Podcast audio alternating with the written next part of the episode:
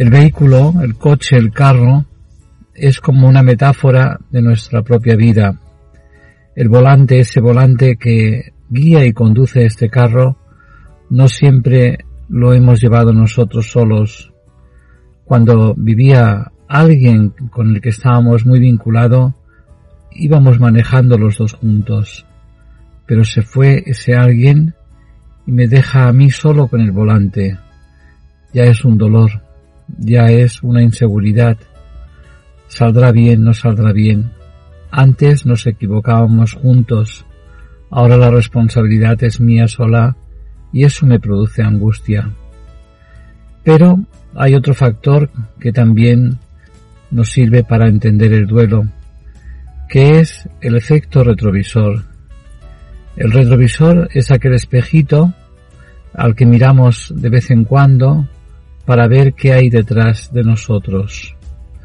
Es necesario ver lo que hay detrás para ver si hay algún aviso, algún incidente, alguna maniobra, pero se imaginan conduciendo solamente mirando el retrovisor y ignorando lo que tenemos delante.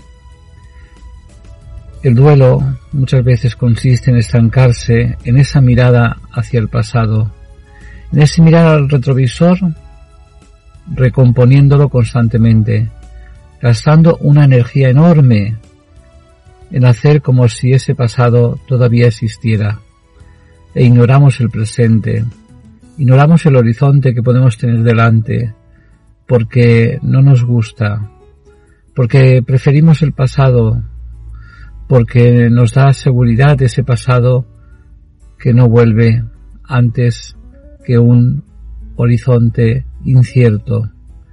El dolor precisamente nos impide mirar hacia adelante, nos impide avanzar y quedamos estancados y revivimos el pasado constantemente.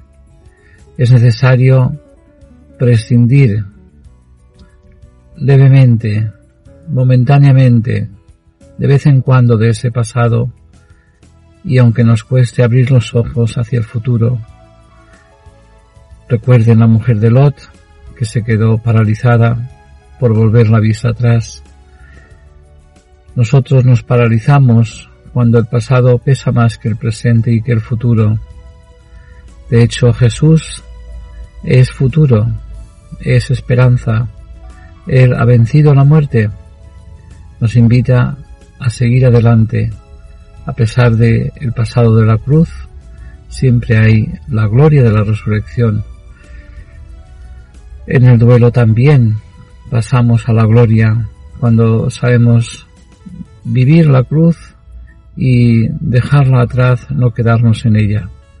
Con ustedes, Alfonso Gea. Muchas gracias.